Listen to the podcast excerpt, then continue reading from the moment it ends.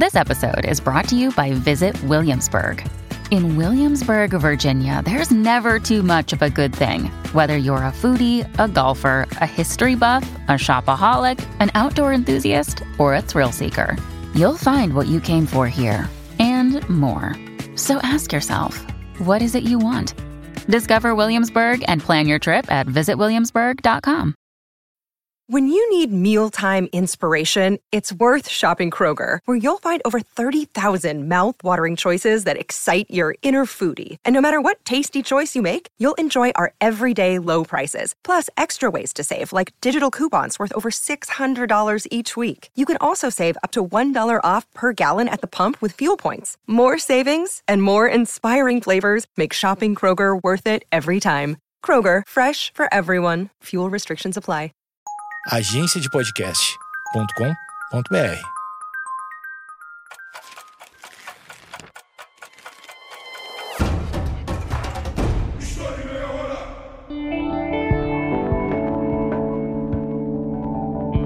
Qual é o principal problema do Brasil? A legislação é a garantia plena do acesso aos direitos. Essas são apenas algumas perguntas que podemos nos fazer quando estudamos com mais atenção a história do Movimento dos Trabalhadores Rurais Sem Terra, o MST. Caso você não saiba, esse é um movimento social que reivindica uma ampla reforma agrária no Brasil. Porém, se você está inserido nos debates políticos, você já deve saber que falar sobre o MST é falar sobre polêmicas. E esse episódio tem como objetivo entender de fato a história desse grupo, quais são os seus objetivos, contradições e métodos. Eu sei que esse episódio vai fazer muito barulho, e por isso eu quero que você escute até o final antes de deixar a sua opinião, beleza? Principalmente se você for me xingar. Na verdade, não me xinga, tá? Pela não tem mais idade para isso. Gente, como sempre, eu quero lembrá-los que eu baseio meu conteúdo em fontes e em autores confiáveis, que você pode e deve consultar na descrição do episódio. A primeira coisa que precisamos fazer para entender bem a história do movimento sem terra, o MST, é olhar para a formação do Brasil.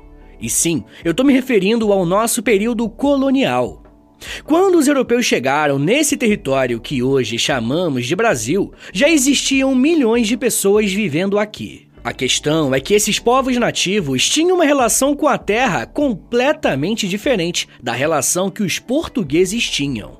Os povos indígenas não tinham o conceito de propriedade privada e não viam na natureza uma oportunidade de explorar os seus recursos naturais. É o que o filósofo Ailton Krenak chama de coisificação da natureza. Essa era uma mentalidade europeia, e quando a América foi encontrada e depois invadida, o território se tornou um elemento de grande interesse. Na época da escola, você deve ter estudado as capitanias hereditárias, que nada mais foram do que a primeira forma de dividir o território brasileiro por parte dos portugueses. Como Portugal tinha legitimidade política e internacional sobre esse território, o rei poderia dividir a terra como bem entendesse, e por isso ele deu a posse dessa terra a alguns nobres. Como o próprio nome já diz, essas capitanias eram hereditárias e por isso essa posse passaria de pai para filho. Logo, se até aquele momento a terra pertencia a todos os habitantes nativos, com a divisão através das capitanias, o que iremos ter no Brasil colônia é a posse privada da terra. Obviamente, essa forma de administrar o Brasil trouxe uma série de conflitos com os indígenas, que lutaram e resistiram de diversas formas. Durante boa parte do controle português sobre o Brasil, grandes pedaços de terra ficarão sob o controle de fazendeiros e outros grupos sociais responsáveis pela administração do território. Em todos os ciclos econômicos que o Brasil passar, seja pau-brasil, cana-de-açúcar, pecuária e ouro, teremos grupos que terão a propriedade privada de um grande pedaço de terra. Durante a maior parte da história do Brasil, a posse legal da terra se dava por uma decisão ou concessão do rei. Porém, em 1850 isso mudou. A chamada Lei de Terras trouxe uma nova legislação fundiária que modernizou algumas questões, mas, acima de tudo, concentrou ainda mais as terras nas mãos de poucos. Se liga só o que a historiadora Emília Viotti da Costa falou sobre isso, abre aspas. De acordo com a Lei de Terras de 1850, a única maneira de se adquirir terra era comprando-a do governo, o qual atuaria como mediador entre o domínio público e o provável proprietário. Fecha aspas. Ao criar essa lei, o imperador Dom Pedro II estabeleceu que apenas quem pudesse comprar as terras teria legitimidade sobre elas. Ou seja, estamos falando de um grupo muito restrito de pessoas que tinha essa condição no século XIX. A questão das terras é algo tão importante na nossa história que nas próximas décadas teremos diversos conflitos sociais que terão como pano de fundo uma disputa pelo controle de terras. Um dos exemplos mais clássicos é o de Canudos, um movimento social que teve início no final do século XIX, no sertão da Bahia. Geralmente estudamos esse fenômeno na escola como um movimento messiânico brasileiro. E assim, tá correto. Porém, quando um homem como Antônio Conselheiro se levanta para dar à população carente e miserável de uma cidade a chance de usufruírem do seu trabalho nas plantações, estamos também diante de um dilema territorial. O que aconteceu em Canudos foi, antes de tudo, um pedido de socorro de milhares de pessoas que não tinham o que comer porque não tinham terras. Algo bem parecido aconteceu no sul do Brasil, em um conflito que ficou conhecido como Guerra do Contestado. Entre 1912 e 1916, centenas de camponeses se revoltaram contra o governo federal pela posse e pelo controle de alguns territórios entre os estados de Santa Catarina e Paraná. O que aconteceu no contestado também foi uma amostra do que vivia a parte da população brasileira que não tinha acesso à terra e àquilo que produzia. Ainda na primeira metade do século XX, o cangaço também surgiu com um caráter de contestação do poder local e como uma revolta de grupos que eram dominados por grandes fazendeiros e pecuaristas. Infelizmente, a divisão da terra no Brasil foi uma questão deixada de lado por diversos governos, e aqueles que tentavam se levantar para exigir alguma melhora sofriam muita violência como reação. E isso valia tanto para uma repressão explícita quanto política. Nos anos 60, o então presidente do Brasil, João Goulart, iniciou uma campanha pela aprovação daquilo que ele chamou de reformas de base, que, segundo ele, o Brasil deveria realizar para alcançar a modernização e a justiça social. Dentre os pontos dessa reforma, tinha a reforma agrária. Algo que milhares de pessoas já lutavam e exigiam há muitos séculos. O problema é que nem a cadeira presidencial foi suficiente para manter Jango no cargo quando ele quis avançar na questão da reforma agrária. Acusado de ser comunista, João Goulart foi vítima de um golpe de Estado, e o sonho de uma reforma agrária em território nacional precisou ser adiado mais uma vez.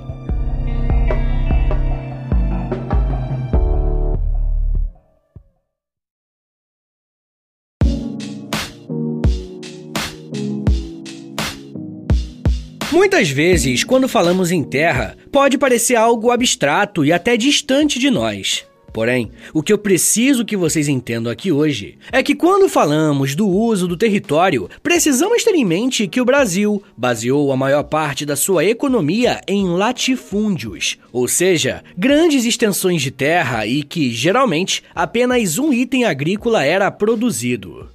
Como o Brasil nasceu enquanto uma colônia de Portugal, era esperado que aquilo que fosse cultivado aqui tivesse como destino a Europa. Mesmo após a nossa independência, nós mantivemos essa estrutura econômica com grandes latifúndios focados em poucos produtos. Talvez a mercadoria que mais represente esse processo seja o café no século XIX e no início do século XX, mas também tivemos o açúcar e atualmente temos a soja. O que o café e a soja têm em comum é que, em menor ou maior grau, a sua produção é voltada para o mercado externo e os produtores usam grandes extensões de terras para extrair esses recursos. Beleza, mas qual que é o problema disso? Quando parte do território de um país é usado no latifúndio, estamos falando de uma nação que prioriza produzir alimentos para outra população que não é a sua. Além disso, existe um processo de diversificação alimentar empobrecida, uma vez que a grande escala é reservada para alimentos que serão exportados. De qualquer forma, eu não quero que vocês percam de vista que durante todo esse período do latifúndio como base da nossa economia, existiram movimentos e indivíduos que se revoltaram ou mostraram a sua insatisfação. Ao longo do século XX, a população brasileira passou por um crescimento populacional e o desenvolvimento da economia empurrou a população que vivia no campo em um contexto cada vez mais precário. Em vários lugares do Brasil, levantes colocaram em xeque o poder dos proprietários de terra, e a resposta era uma violência extrema. Se liga só no relato dado por um advogado e ativista político pernambucano chamado Francisco Julião. E eu já adianto que é bem pesado, mas ele apenas prova o que, que a gente está tratando aqui.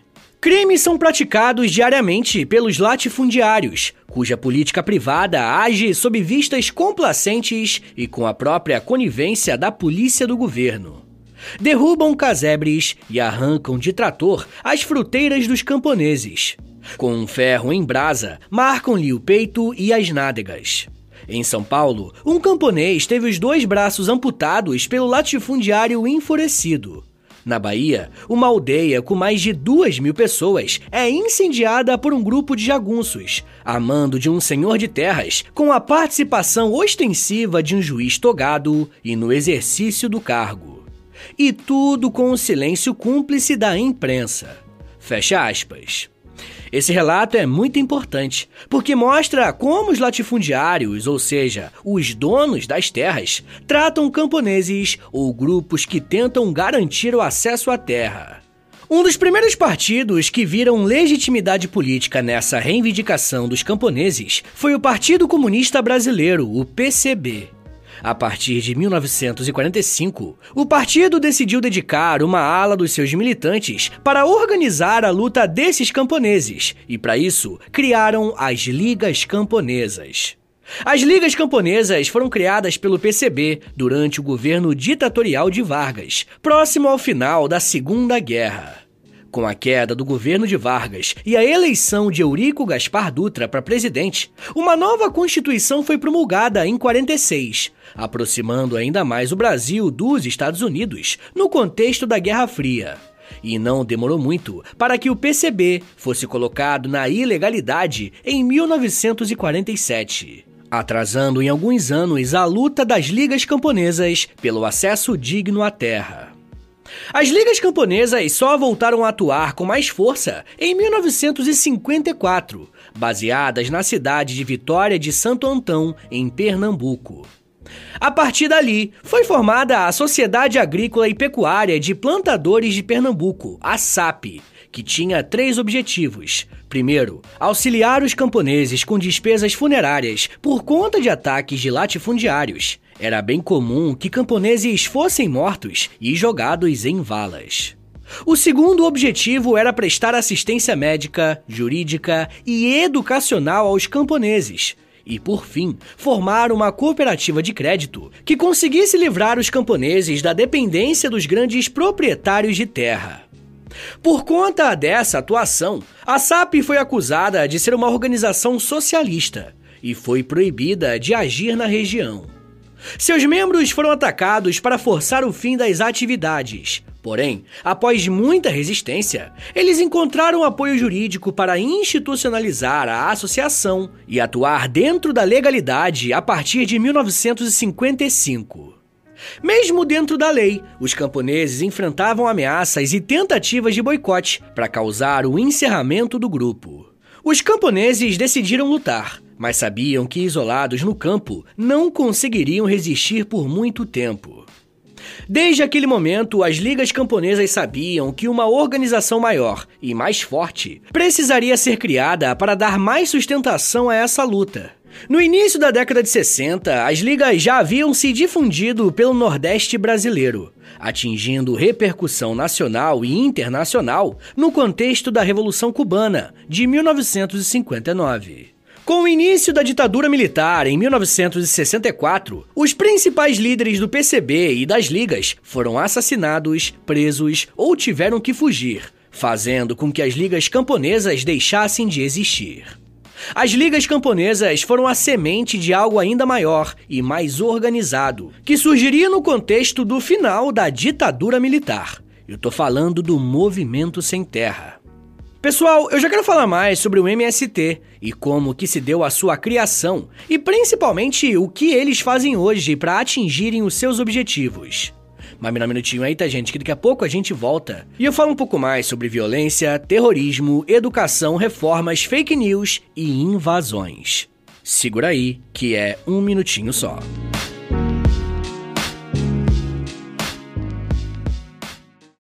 Fala pessoal, tô passando aqui rapidinho para avisar vocês que se você se torna um apoiador do podcast, você recebe acesso a mais de 140 episódios exclusivos que você pode ouvir no aplicativo do Apoia-se. E toda semana eu publico um novo episódio exclusivo lá para vocês. E dependendo do nível do apoio que você assinar, você também recebe acesso ao Clube do Livro do História em Meia Hora e ao Close Friends lá no Instagram, onde eu publico diariamente curiosidades históricas. Então é isso, assine o apoia.se barra História em Meia Hora para você receber um monte de conteúdo exclusivo e ajudar o meu trabalho a continuar de pé.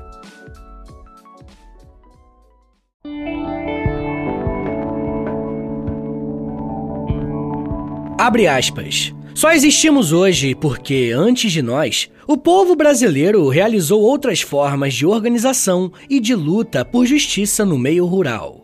Somos herdeiros das lutas históricas dos povos indígenas. Somos herdeiros das lutas históricas dos negros pela conquista da liberdade, quando fugiam e constituíam os quilombos. Somos herdeiros dos primeiros movimentos camponeses. Somos herdeiros da experiência de organização classista dos camponeses, que construíram muitas organizações nacionais a partir da década de 50 e depois massacrados pela ditadura militar, como as ligas camponesas. Fecha aspas. As palavras que você acabou de ouvir foram ditas pelo João Pedro Stedil, o atual líder do movimento Sem Terra. Como deu para perceber, ele entende que o MST está inserido em um processo de lutas por direitos que já acontece há séculos no Brasil e por diferentes grupos. E para nós, o que é importante aqui é que o MST acredita que eles são a continuidade do trabalho realizado pelas ligas camponesas. Vale lembrar também que, desde 1964, as ligas deixaram de existir oficialmente e a mobilização dos camponeses foi desfeita. No final da década de 70, a violência no campo voltou a aumentar. E como resposta, os camponeses começaram a realizar a ocupação de algumas fazendas e latifúndios. Em setembro de 1979, centenas de agricultores ocuparam as granjas Macali e Brilhante, no Rio Grande do Sul. Em 1981, um novo acampamento surgiu no mesmo estado e próximo dessas áreas, a Encruzilhada Natalino, que se tornou símbolo da luta de resistência à ditadura militar, somando à pauta agrária o retorno ao regime democrático. Percebendo que essa estratégia estava surtindo efeito, as ocupações de terra se tornaram uma importante ferramenta de expressão camponesa e de contestação do autoritarismo durante a ditadura. As famílias acampadas da encruzilhada Natalino estavam cercadas pelas tropas do Exército Brasileiro, comandadas pelo Coronel Curió. Imediatamente, o acampamento teve uma grande repercussão e muitas entidades foram se associando à campanha de solidariedade aos sem terra. Com isso, uma das principais ações foi a criação de um boletim, com o objetivo de divulgar a encruzilhada natalino e solicitar o apoio das comunidades, entidades, sindicatos e outros setores da sociedade civil. Ao mesmo tempo, o boletim serviu também enquanto um instrumento de agitação para a base acampada, em que via nele toda a manifestação de apoio de bispos, da igreja, parlamentares e do Brasil inteiro com aquela reivindicação.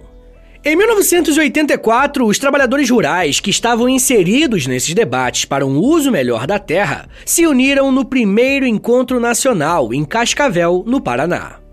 Foi nessa reunião que eles decidiram fundar um movimento social voltado para o campo, mas com caráter nacional, que recebeu o nome de Movimento dos Trabalhadores Rurais Sem Terra, o MST.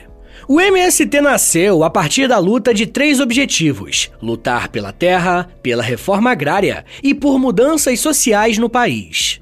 O encontro nacional e as diretrizes do MST foram apoiados por um setor da Igreja Católica que criou a Comissão Pastoral da Terra, que enviava bispos e padres para manifestações e acampamentos camponeses. Ideologicamente, o MST se organizou enquanto um movimento social com inspiração marxista, ou seja, que via na Revolução Proletária a única solução para superar o capitalismo. Porém, no caso desse grupo, a revolução partiria dos camponeses. Para atuar diferente das ligas camponesas e outros movimentos que lutaram pela terra, o MST organizou congressos nacionais para definir quais seriam as estratégias adotadas a partir dali. O primeiro congresso do MST aconteceu em janeiro de 1985, também no Paraná, reunindo 1.500 participantes de 23 estados do Brasil. Nesse mesmo ano, 2.500 famílias foram mobilizadas em Santa Catarina para atuar em 12 ocupações. Para terem uma ideia do crescimento do MST, no segundo congresso, que ocorreu em 1990, o evento contou com mais de 5 mil participantes. E no quarto congresso, nos anos 2000, 11 mil pessoas estiveram presentes. Olha só o que a professora Adelaide Gonçalves diz sobre os congressos do MST, abre aspas. Visto por dentro, o Congresso é um imenso desafio. Sua realização incorpora intensa articulação entre os coletivos e setores, desde a preparação logística até o último dia, quando encerra com uma grande marcha, como um ato coletivo. Fecha aspas. É importante fazer esse destaque porque uma das características mais marcantes do MST é a sua organização. Dependendo da fonte que você usa para se informar a respeito desse grupo, podemos ser levados a crer que estamos diante de uma horda de milhares de pessoas que invadem propriedades alheias, casas de campo e pequenas propriedades. Mas será que isso é verdade? Para entendermos isso melhor, precisamos saber diferenciar ocupação de invasão. Essa distinção se apoia em um conceito jurídico, que é o do uso social da terra ou seja, uma área que não vem sendo utilizada para a finalidade que foi criada, descumpre essa função social da terra. E deixa eu dar um exemplo para ilustrar melhor.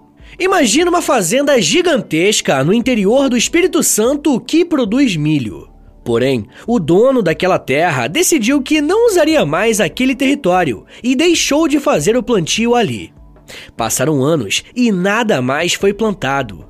Pessoas não foram morar naquele território ou até mesmo deram uma outra finalidade para aquela terra. O lugar está abandonado. De acordo com a Lei Federal número 4132 de 10 de setembro de 1962, essa é uma terra improdutiva.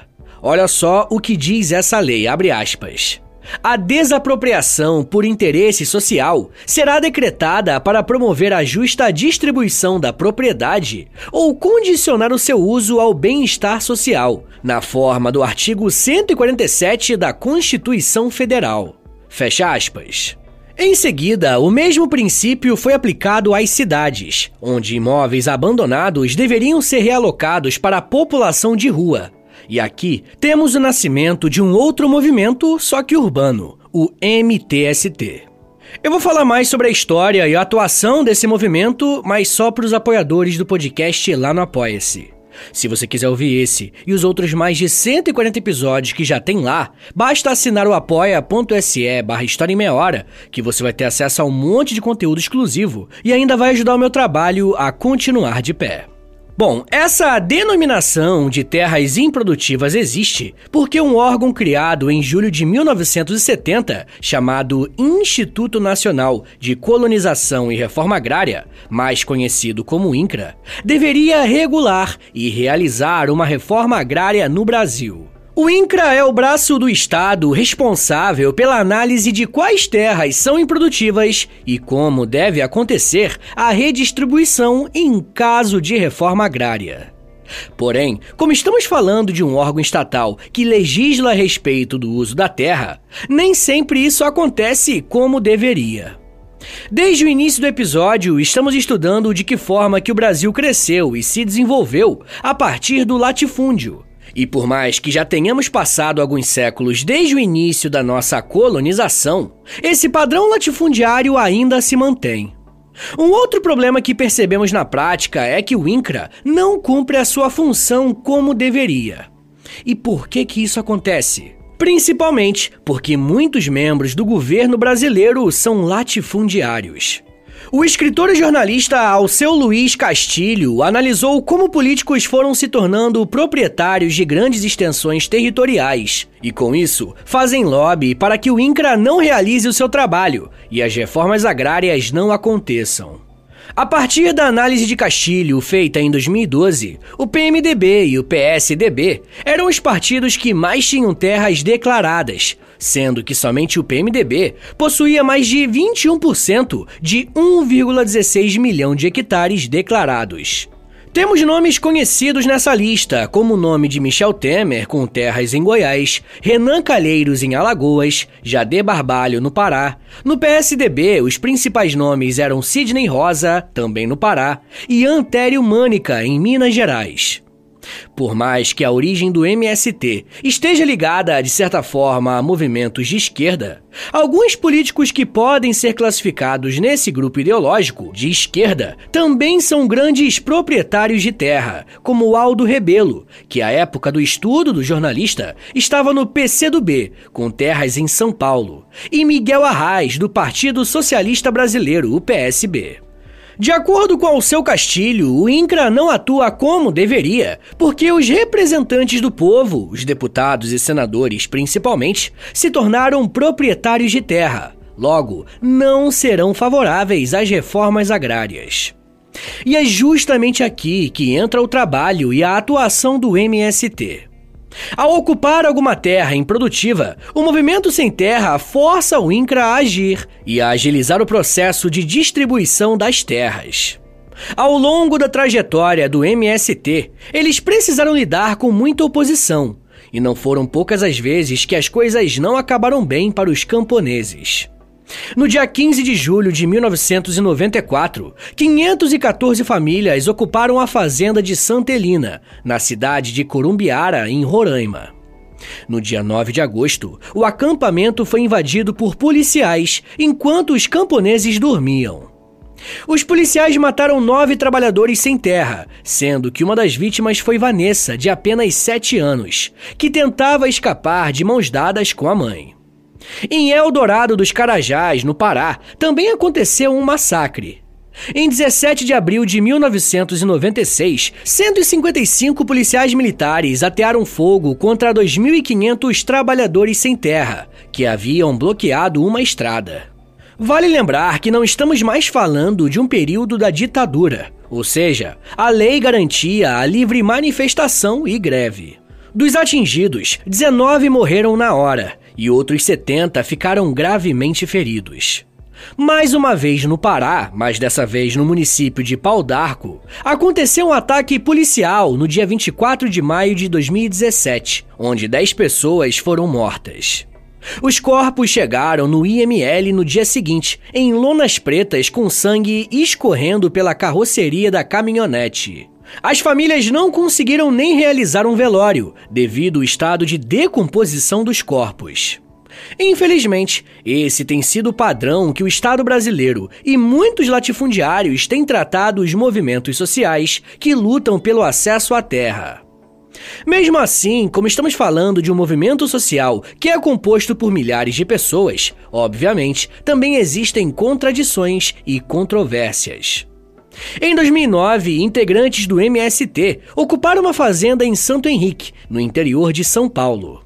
O que gerou o debate era que essa terra não era improdutiva, uma vez que essas pessoas derrubaram mais de 7 mil laranjeiras, destruíram 28 tratores, sabotaram o sistema de irrigação e depredaram a sede da fazenda.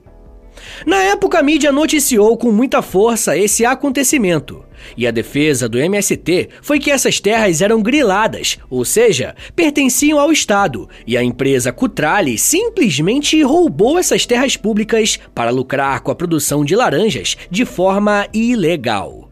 São histórias como essa que fazem muitas pessoas classificarem o MST como um grupo terrorista que invade e destrói plantações.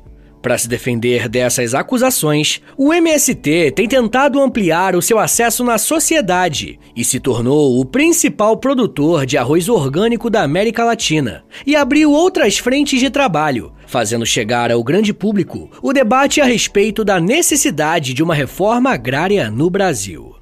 E aí, pessoal, gostaram do episódio? Olha, eu vou recomendar três episódios aqui, que já tá no feed do História Meia Hora, para você procurar, que vai servir como um complemento para esse episódio aqui, beleza? É o episódio chamado Canudos, um outro chamado Contestado e um terceiro chamado Cangaço. E agora, bora fazer aquele resumão de um minutinho para você relembrar o que aprendeu hoje. Quando falamos no MST, estamos pensando em um movimento social que teve início nos anos 80 mas a luta que eles defendem tem uma origem bem anterior, que pode remontar até o início da colonização brasileira por parte dos portugueses. O principal objetivo do MST é forçar que o poder público faça uma reforma agrária para distribuir terras improdutivas em todo o território nacional. Para atingir esse objetivo, o Conselho do MST analisa quais terras são improdutivas e organizam ocupações, e em seguida acampamentos para pressionar o INCRA, órgão do governo responsável pela distribuição da terra. Apesar das ocupações não serem consideradas crimes, o MST passa por uma forte oposição no senso comum, e em muitos casos, essa divergência foi traduzida em violência e massacres.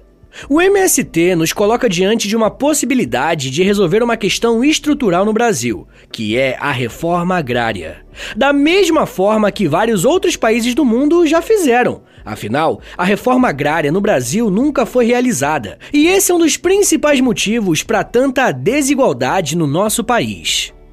Mas isso já é um papo para uma outra meia hora.